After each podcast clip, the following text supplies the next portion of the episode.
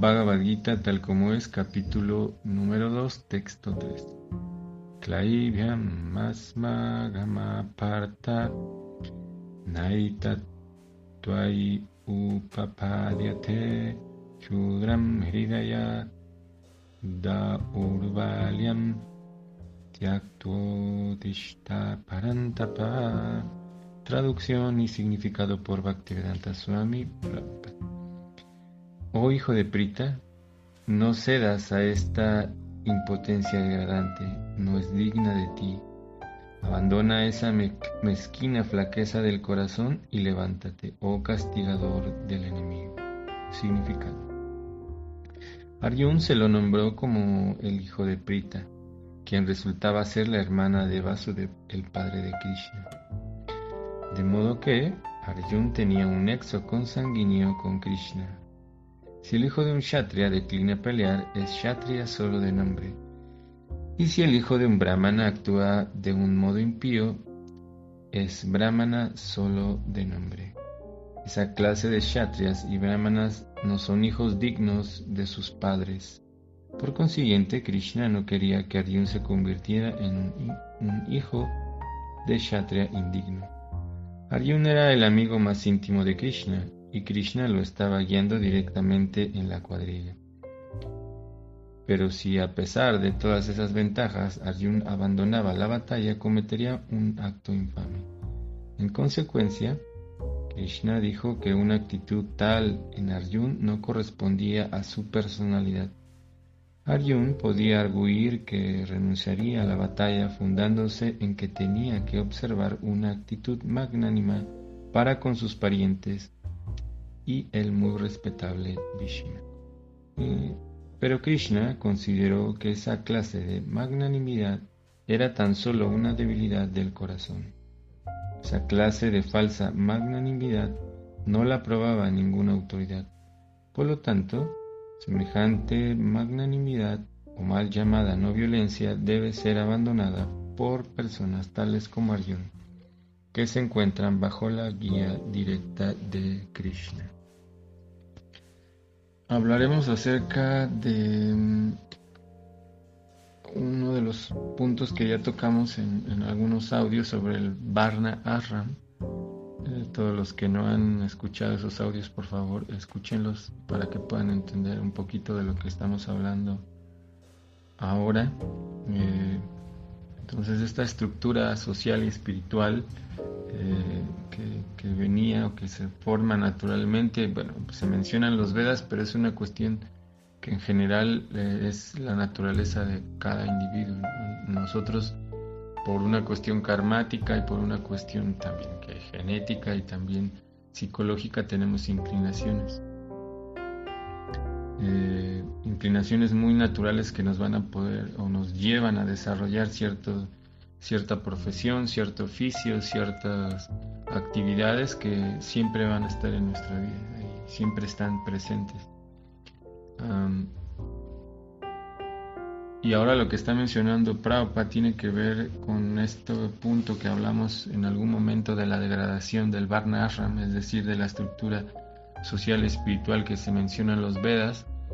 Eh, recordemos de nuevo que la India sufrió varias invasiones, así como muchos países, incluyendo México, que también fue eh, invadido y gran, Latinoamérica en general la India también sufrió esto y de esa manera pues eh, la cultura en este sentido se fue degradando y también el conocimiento. Y en este punto de, lo que estamos hablando de, que menciona Prabhupada acerca de ser kshatriya solo, de nombre y cuando se refiere a Arjun es porque eh, actualmente y también un poco en el pasado ocurría eso, donde se, pretendía que una persona por haber nacido en una familia de cierto grupo social, o me refiero a esta inclinación natural por desempeñar deberes, en este caso como Kshatriya, o tal vez como un Brahmana o como un Vaishya. Eh, bueno, un Brahmana es un sacerdote, o un intelectual, Kshatriyas guerrero, la clase gobernante, todo eso que tiene que ver con, con, sí, con esta cuestión de las leyes, todo eso. El Vaishyas tiene que ver con las personas que se dedican al comercio, todos negocios, todos. Eh, entonces, eh, en algún momento de la historia se degradó esto y bueno, antiguamente, pues para que tú pudieras desempeñar una cierta eh, actividad dentro de la sociedad, pues eras entrenado, porque nacías nacías en, un lugar específico dentro de la sociedad, pero no era solamente eso, sino que había un sistema educativo en el cual se podía entender qué inclinación tú tenías. Te recibían una educación general, pero después los profesores podían entender cuál era tu naturaleza y a eso te enfocaban. Así que de esa manera no solamente el haber nacido en una familia, digamos, Kshatriya, Brahmana o Vaishya o Shudra, sino que también eras entrenado de esa manera porque eran tus inclinaciones naturales. Y eso se rompió eh, y ya, simplemente se, ahora todavía ocurre eso en la actualidad en la India, donde solamente por haber nacido en una familia de Brahmana o de Kshatriya o cual sea de estos, simplemente por haber nacido ahí, eh, se te toma en, esa eh, como parte de ese de ese eh, grupo de la sociedad. Pero las mismas escrituras dicen que en realidad para poder ser eh, digamos, un, un, kshatriya, pues tienes que haber entrenado desde muy pequeño, o un sacerdote, o un sabio, eh, es decir, un brahmana, debes de desarrollar cualidades. Es muy importante porque eh, todas estas cuestiones sociales, específicamente como, como tal vez un, un, intelectual o un maestro, porque los maestros en todos los las culturas son muy importantes, todas las culturas antiguas son muy importantes, de hecho eh, eran, eran cabeza y siguen siendo cabeza de, la sociedad, sin embargo hay personas que tal vez están desempeñando estos deberes sin tener la, el entrenamiento adecuado. Y claro, es, parte también eh, de toda esta situación globalizada de, la cultura occidental. Si nosotros viajamos a otros países podemos ver ya que todo el mundo quiere, quiere tener esta cultura que va más inclinada a lo material, inclusive en, países como la India también todo el mundo quiere vestir igual, eh, ver lo mismo, escuchar lo mismo, eh, con esta influencia en relación a lo material, olvidando lo espiritual. Y como cabeza de, la sociedad, la clase brahmínica, es decir, bueno, ya maestros, sabios, este, sacerdotes, tienen el deber, el gran, gran deber de desarrollar cualidades que ayuden a la sociedad con este aspecto específico que están desarrollando eh, de la educación, porque tiene que ver con la educación tanto académica como en lo espiritual. Y por eso nosotros podemos ver que, gran parte de, los problemas que hay dentro de la sociedad en general, a nivel mundial, surgen de, de que no tenemos ahora eh, líderes que cumplan con estos eh, con estas características. Y es decir pues, pues no, han sido entrenados desde muy desde tal vez desde jóvenes. Sin embargo una de las tareas que Prabhupada nos está trayendo con todo este conocimiento no es solamente eh, una cuestión de conocimiento, sino que también es una cuestión de ver cada uno nuestras eh, responsabilidades en la sociedad. Y pues a muchos eh, nos ha ayudado este conocimiento para poder desarrollar esos tipo de características para cumplir de una manera más adecuada nuestras funciones dentro de la sociedad y dentro de la vida espiritual. Porque todo, todo lo que estamos aprendiendo, de lo que nos está hablando Prabhupada, son herramientas para poderlos llevar a nuestra vida. Ese es el, el, elemento importante dentro de los libros de Bhaktivedanta Swami, que no solamente es una cuestión de guiana, como se menciona en sánscrito, que es conocimiento, sino también de villana, la práctica, de llevar a la vida práctica todo lo que estamos aprendiendo. Y una de las características de estos brahmanas es que ellos sirven a, a los demás, tienen una inclinación por, ser, por servir a otros, servir Ah, tal vez para muchas eh, esta mm, palabra de servicio suena un poco mm, decir que uno se está degradando en, ser sirviente de los demás, pero en realidad todos estamos realizando servicio para otro individuo, todos.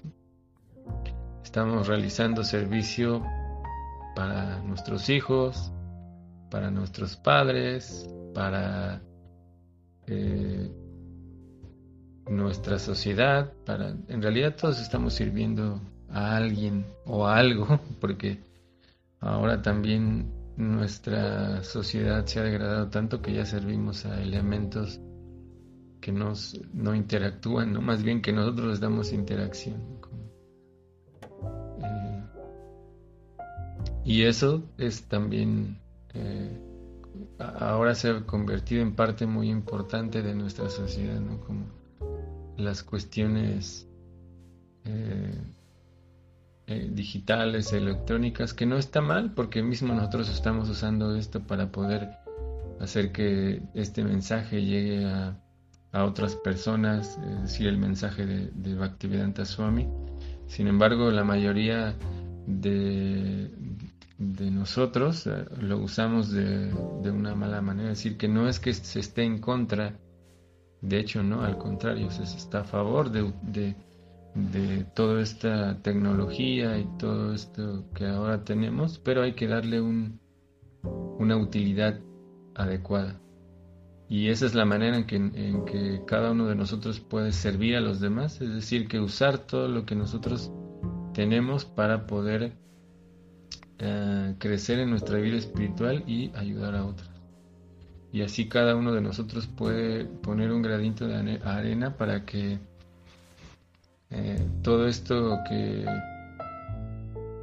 eh, terminó por degradarse, todo este conocimiento que terminó por degradarse, que nosotros como parte de estos individuos que estamos tratando de aprender algo de la de los Vedas eh, pueda llevarse o pueda rescatarse. Todo este conocimiento se pueda rescatar y que también muchas personas se puedan beneficiar de todas estas herramientas. Así es que una de los elementos importantes de, de, los Vedas es que pues podamos llevar a otros todo este conocimiento a través de entregar un libro, tal vez un audio, un, mensaje que tenga que ver con esto o más importante llevarlo a nuestra vida y cuando tengamos eso en nuestra vida misma entonces ya ni siquiera eh, tendríamos que hablar ¿no? en relación con eso sino la gente podría entender que que estamos tratando de llevar una vida eh, más consciente. De hecho, por eso el proceso se llama conciencia de Krishna, porque significa que ser conscientes de todo. Conciencia de Krishna significa ser consciente de todo, porque Krishna Dios es es todo, es todo en un sentido, pero a la vez es, un individuo. Pero hablando en este sentido es que todas las cosas se vuelven importantes. Todas las cosas se vuelven importantes. Cada uno de los elementos de nuestra vida se vuelven más importantes porque tienen ahora un sentido espiritual. Y eso es lo que se está mencionando en este sentido de que Prabhupada eh, dice que en realidad esa falsa magnanimidad, abandonar nuestros deberes pretendiendo una, un espiritualismo que no es maduro. La vida espiritual también requiere cierto entendimiento, cierta, cierta madurez y cierto conocimiento. Y que eh, hoy mismo estaba leyendo, si ustedes están en la página de Facebook, que en el eh, capítulo número 8 se menciona que en realidad Krishna, como acá mismo se ve, no nos está pidiendo que abandonemos nuestros deberes, sino al contrario, debemos de usar nuestras actividades, nuestros deberes para eh, servir a todos y en general también a cada uno de los elementos que hay en la sociedad, pero lo más importante es servir a, a Krishna y eso puede ser a través de nuestras actividades, actividades diarias.